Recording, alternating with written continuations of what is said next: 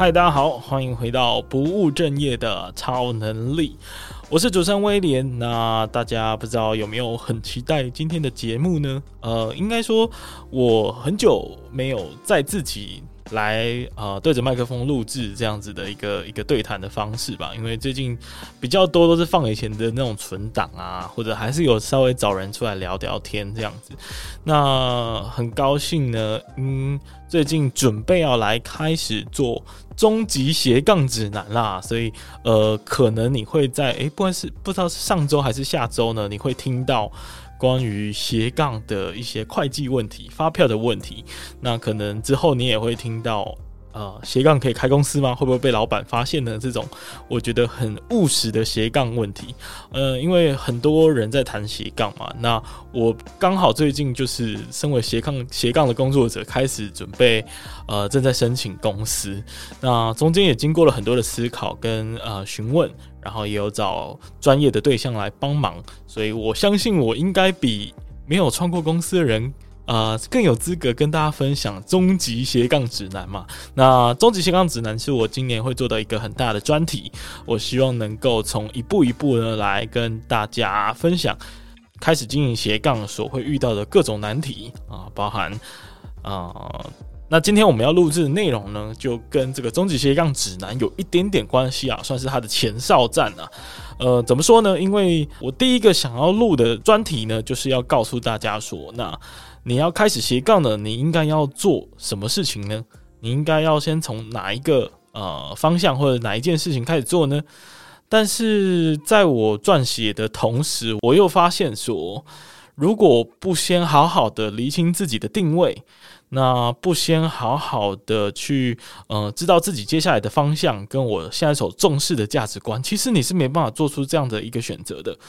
所以在那之前，我们必须要先好好的认识自己。所以今天就要来跟大家聊聊，找不到自己的热情，那不知道下一步该怎么走的话，你要怎么办？那这其实是比较偏向一种职涯的一种常见的问题啦。所以呃，算是一个呃斜杠指南的前哨战吧。我们要先认识自己，这样。那其实呃，昨天跟小 P 录音录到半夜哦，就是我我今天算是我看几号？今天是六月十六号，然后昨天六月十五号的半夜呢，我正在挑灯夜战，跟我的斜杠事业伙伴小 P 一起来录音，嗯、呃。很可惜，很可惜，就是都已经做 podcast 做了两三年了，没想到我还是可以发生这样的错误。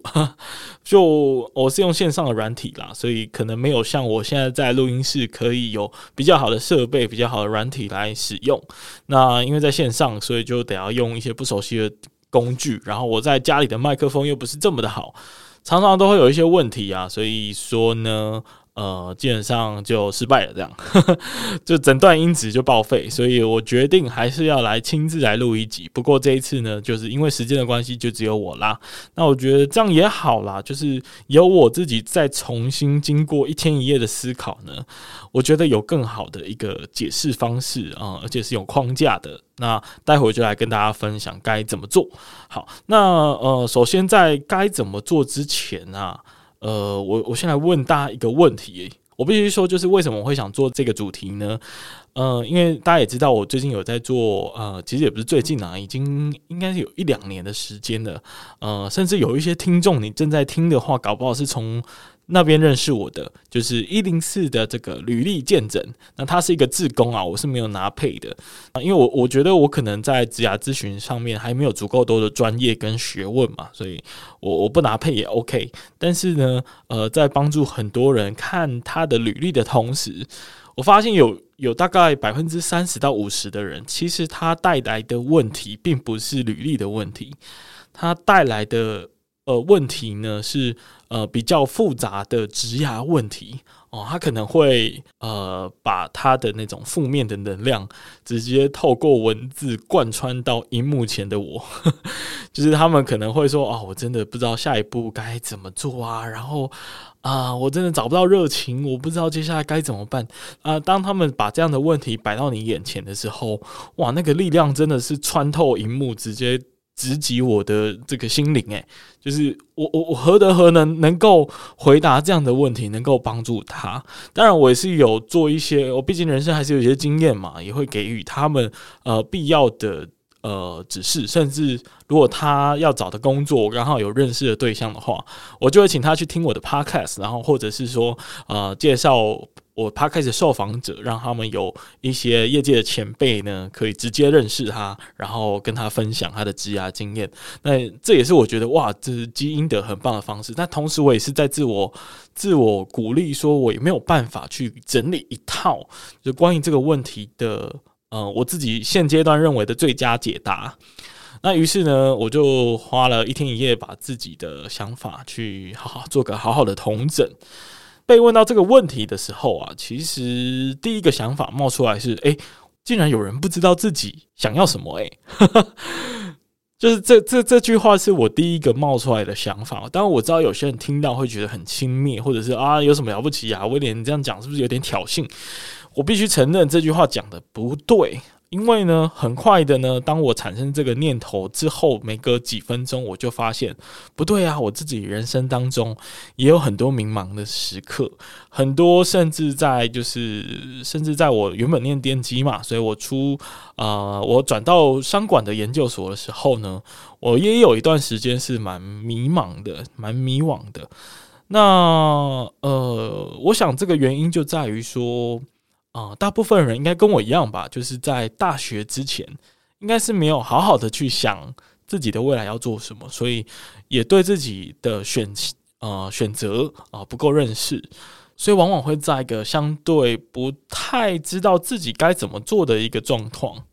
那我其实也是到了大学哦，读了电机，然后才发现，哎，不对啊，我我觉得我好像更喜欢其他的东西，诶，比如说我喜欢跟人家交流，我喜欢一些商业的逻辑，我喜欢创业的精神。那这样的东西基本上跟我在学，我现在当时在就学的环境所学习到的知识啊，没有什么相关诶。然后在了解自己、探索自己一番之后呢，才决定在研究所再转换跑道。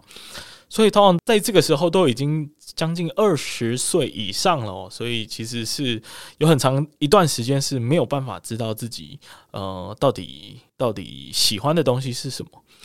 所以我我觉得我这样的呃，我刚刚抛出来的这个疑问呢，竟然有人不知道自己要做什么的这一个疑问呢，其实是大大的错误的。然后我就发现呢，其实嗯，就是回顾整个人生啊，感觉好像偶尔会很彷徨。尤其是接触新的事物的时候，那偶尔呢又会很清楚哦，然后就好像是不断的在诶、收敛啊发散啊收敛了又发散，就是你好像一直在重新定位自己。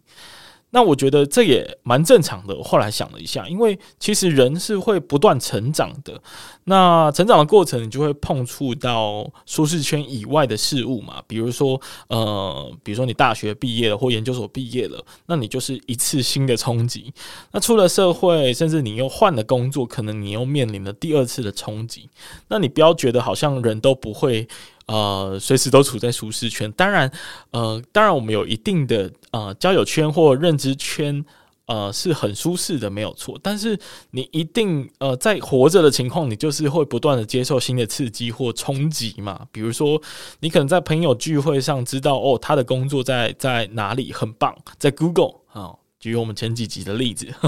你听到他在 Google，哇，好棒！我觉得我跟他有落差，所以我想要进步。那这就是一次认知的冲击跟刺激嘛。所以，当你的这一个认知的圈子、舒适的圈子正在扩张扩大。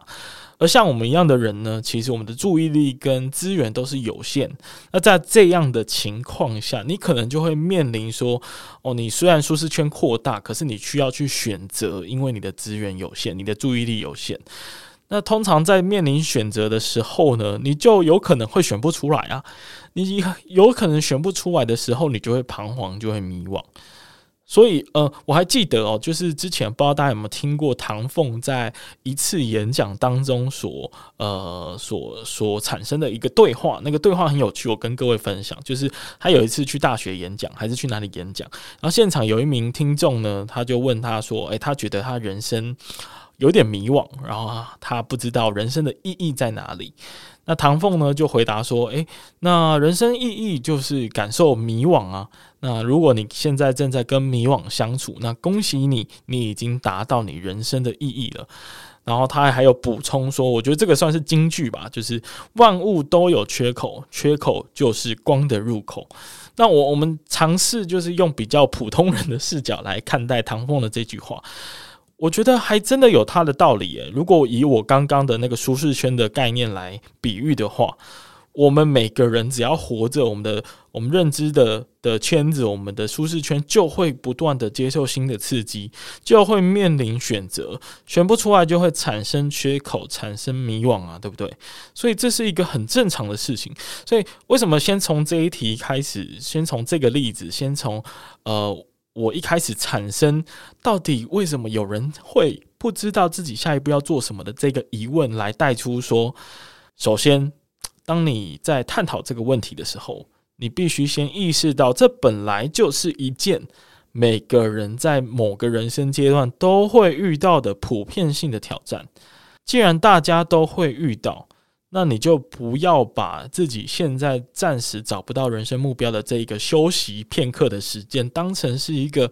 好像是人生很绝望的终点，不是的，每个人都会遇到。你只要活着，有在呃，你只要活着，有在不断的接受新的刺激，你你就需要重新的去校正、去定位自己，然后去找到呃下一个阶段你想要努力的方向，你想要投入热情的地方。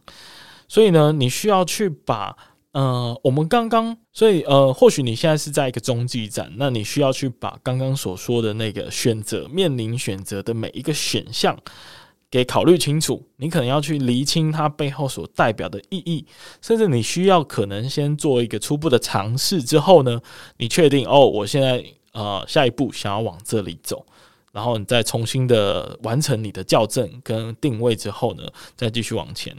所以呢，呃，首先第一个概念就是要跟大家分享，千万不要觉得啊、自己现在这一个 moment 非常的呃不应该，非常的糟糕。而是要去体认到，这是每个人都会经历的阶段，而且人生就是感受迷惘，所以我觉得这个这个这个论点跟我后来的体悟是一个我想先提醒大家的概念。好，那如果呃我们试图要，就像我节目一开始说的哦，试图要找到一些具体的方法论，然后来解决到底要怎么去找到热情这件事情的话。呃，就刚说了，经过一天一夜的思考呢，我找到了一个我觉得很棒的框架，所以我现在要来跟大家分享这个框架。呃，这个框架呢，分为有一点像是周哈里窗吧，呃，但是我是不小心把它凑成一个一个类似口诀的概念哦。呃，总共呢，我想到四个方法，那这四个方法呢，分别是看别人、看自己。问别人以及问自己有没有刚好对称，有没有很棒？所以我自己也觉得，诶，这个好像是一个不错的一种，嗯，跟大家说明的方式哦。那我们就逐一来介绍吧。方法一，看别人哦。所谓的看别人，就是观察别人都在干嘛。然后你去看这个市场趋势的变化啊，或者是最简单的，就是你有没有你有没有偶像啊？你有没有很喜欢的一个 YouTuber，或者是政治人物，或者是一个精神的领袖，是你非常推崇的？那或许你想要，你可以先从看他在做什么，甚至去模仿他在做什么开始嘛，对不对？那像呃，我大学的例子，我那时候啊，在大学大一之前呢，我是一个非常害羞内向的小孩。大家敢相信吗？完全不敢相信，对不对？OK，那时候我非常的不知道该如何跟别人对话，而且甚至啊，不可能成为一个团体当中的一个嗯、开心果，或者是可能嗯、焦点的核心，就大家目光会集中的地方，完全不可能，就是一个边缘角落的小肥宅。OK，那我就发现啊，诶，如果我有办法讲一些幽默的话，或者是呃。在讲话的时候用怎样的语气，或者是勇敢的做什么样的事情，诶，好像就可以吸引别人的注意，诶，那时候去参加那种就是去偏乡带小孩的营队，有没有？然后那时候大家都要表演啊，都要准备一些舞台的主持活动啊，或者是要带大家去进行一些团康啊。然后我就发现哇，有几个学长好厉害哦，然后我就呃抱持着这种偷偷模仿的心态。那久而久之呢，我慢慢的也让自己好像可以变得跟他们有点像，嗯、但模仿，然后你模仿的久而久之，就会变成你自己的东西嘛？那你就会变成好像跟他们一样了。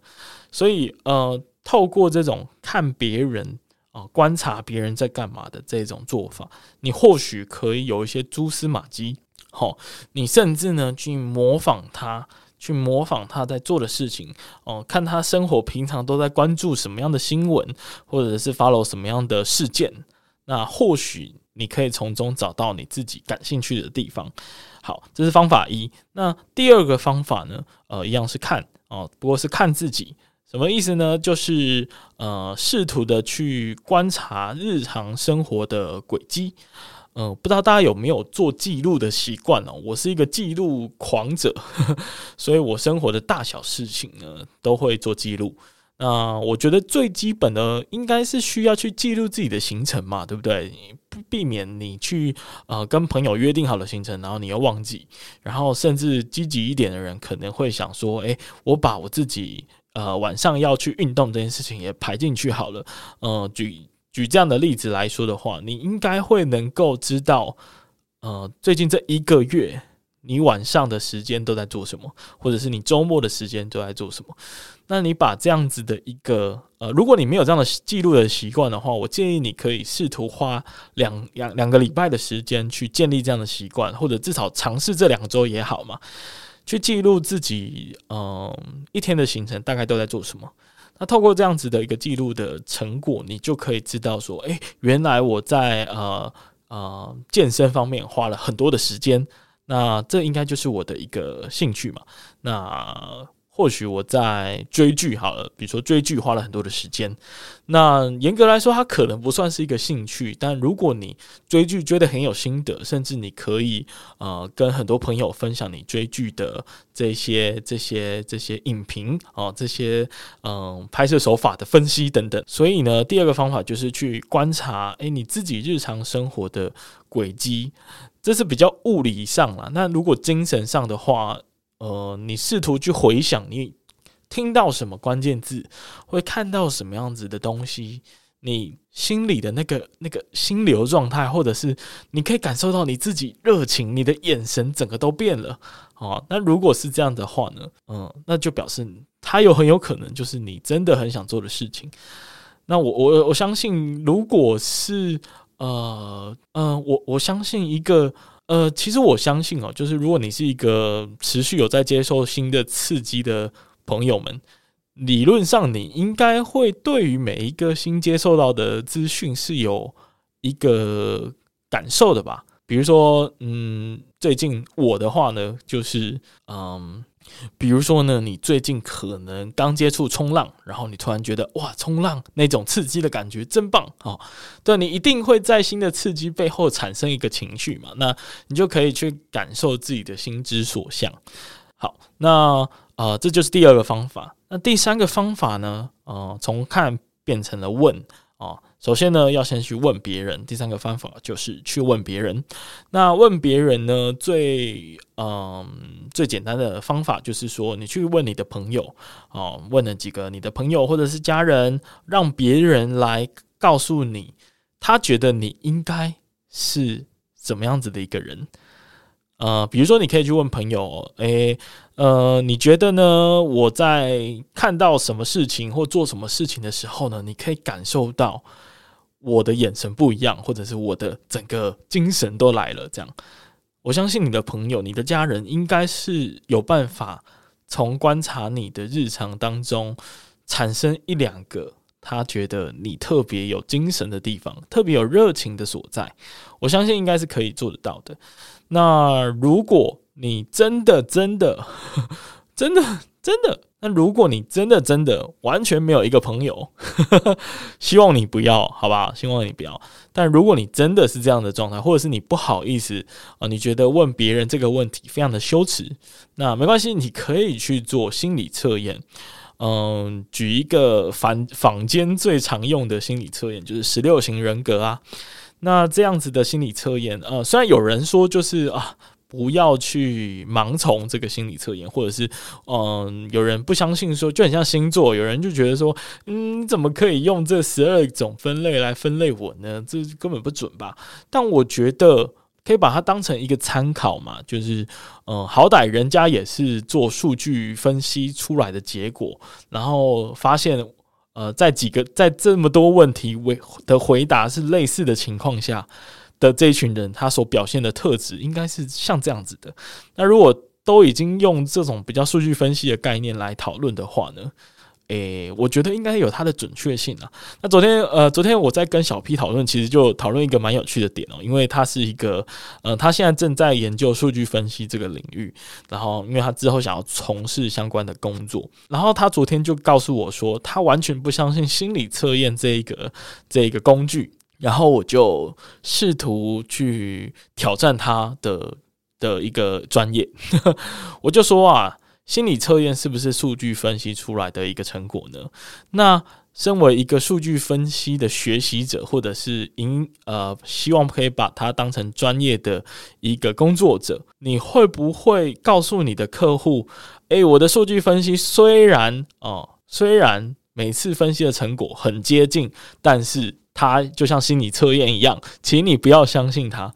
应该不会吧？这是有违背你的专业的吧，对不对？所以我就问了一个这样很有挑战性的问题啊，但没办法，因为今天就是重录了嘛，所以我只好用转述的方式来呃来描述昨天发生的小插曲。好，所以呃，然后呃，我觉得这边也可以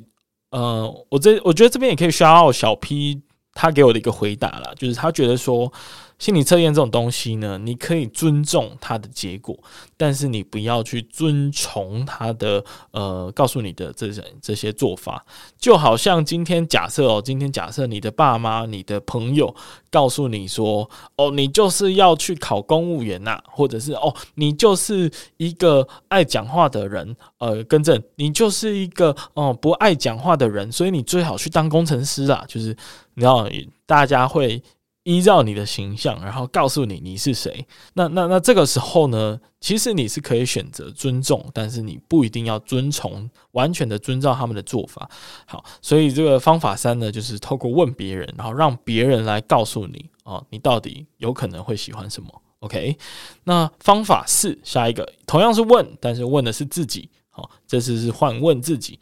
那其实我嗯、呃、觉得啦，就是我我我。讲这句话会有点呛，但是我不知道，就是各位如果真的是找不到自己的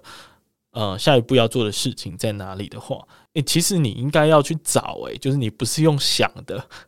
很多人很多人在想这个问题的时候，他真的是给我用想的，但是我认为呢。这个问题、这个目标、这个想要做的事情是用找的找出来的，什么意思呢？你必须要有所行动嘛。就比如说我今天讲了方法一到方法四，然后你听完也是过去，那你就完全是用想的，你没有有所行动，试图的去解决这个嗯、找不到方向的这个问题。那嗯、我我我觉得在这一个问自己的这一个方法呢，我会劝诫大家。去有所行动的意思是说，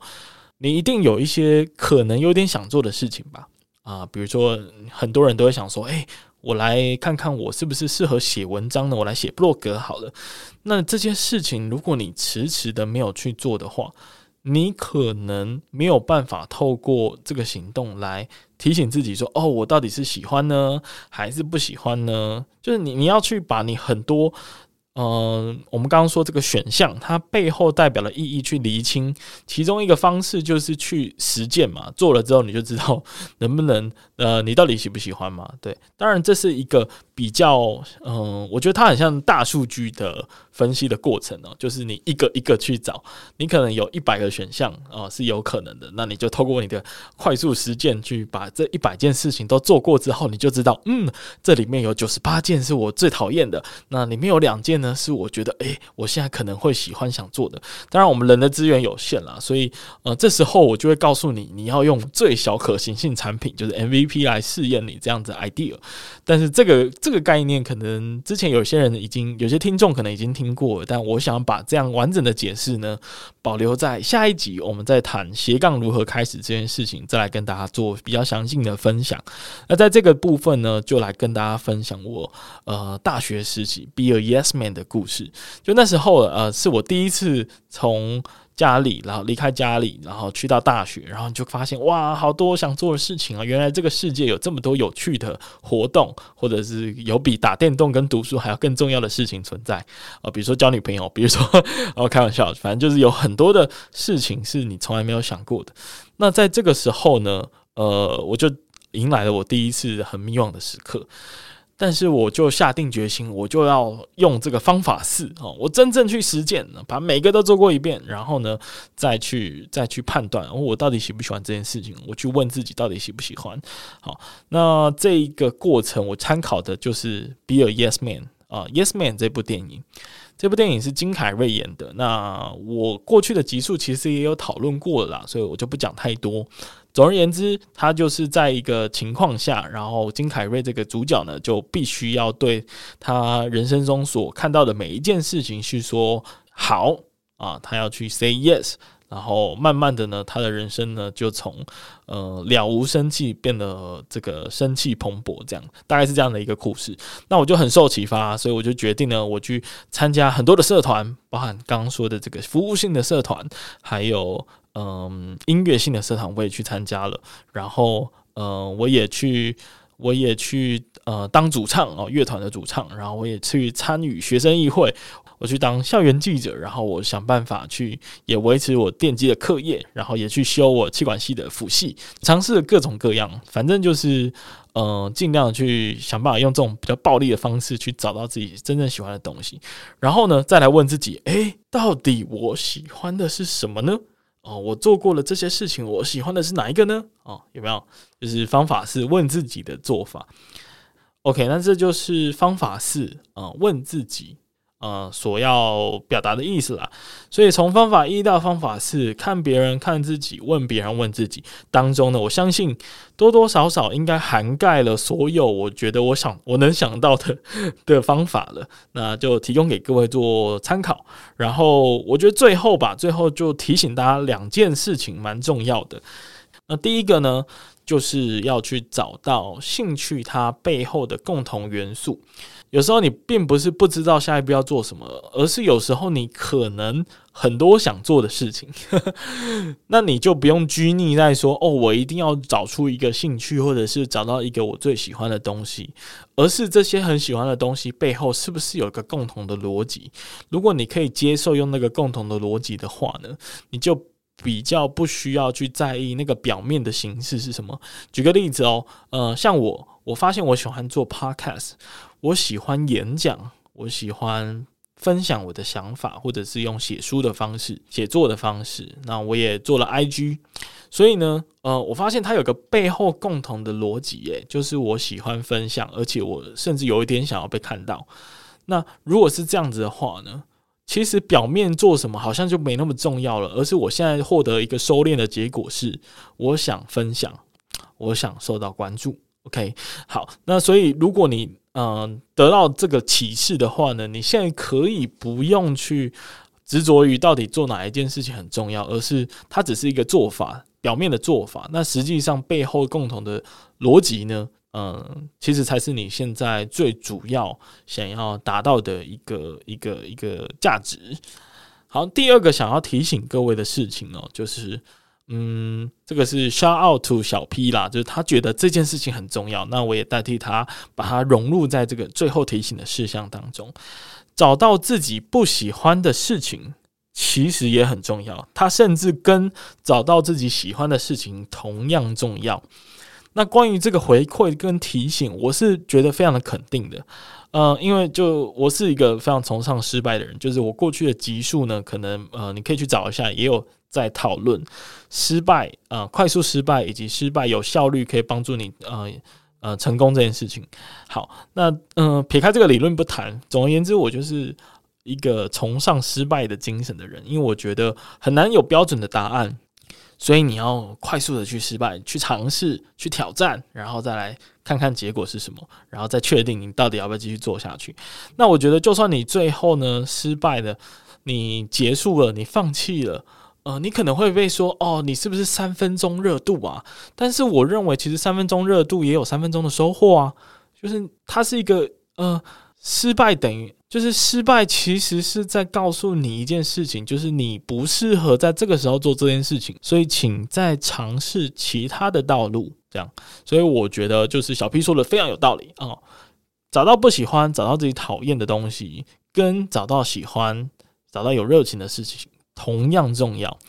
所以大家就是完全不用担心自己在。呃，从方法一到方法四的这个寻找的过程当中，有遇到任何不喜欢的事情，没有关系，找到不喜欢的事情也很重要的。OK，那以上呢，我来看看呢，我总共录了啊三十分钟左右，所以算是一个我自己蛮喜欢的理想长度。啊，那最近也给自己一个挑战哦，就就是我尽量在每一个集的节目呢，都控制在三十分钟左右啦。那当然偶尔会短，有偶尔会超过，但我觉得这是一个，嗯，我想给自己的一个新的尝试吧。因为呃，过去都是一个小时以上的访谈，那有时候呢，我其实自己在听 Podcast 或者在听 YouTube 的时候啊，我也发现我好像会主动。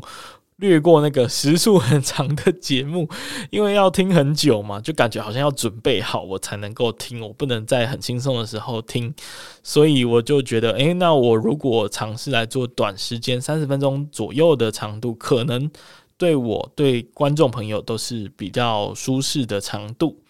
那当然访谈就变得要切成三十分钟很困难了，所以我现在也在练习我如何把一个呃受访者。他大概的问题问项呢，把它切成两半，然后上半段我就聊某一个主题，下半段我就聊另外一个主题。我在试图就这样的练习啦，那希望可以完美的控制在每一集三十分钟左右啊，当然更少是我更希望的，就是以短时间为主体这样。好，那没意外的话呢，很快的你就会听到这一集的延伸啊，也就是终极斜杠指南的第一个。呃，最重要的问题，呃，如果你想经营斜杠，应该要先做什么事情开始呢？那希望大家会觉得受帮助，然后。呃，我最近希望能够催生出自己的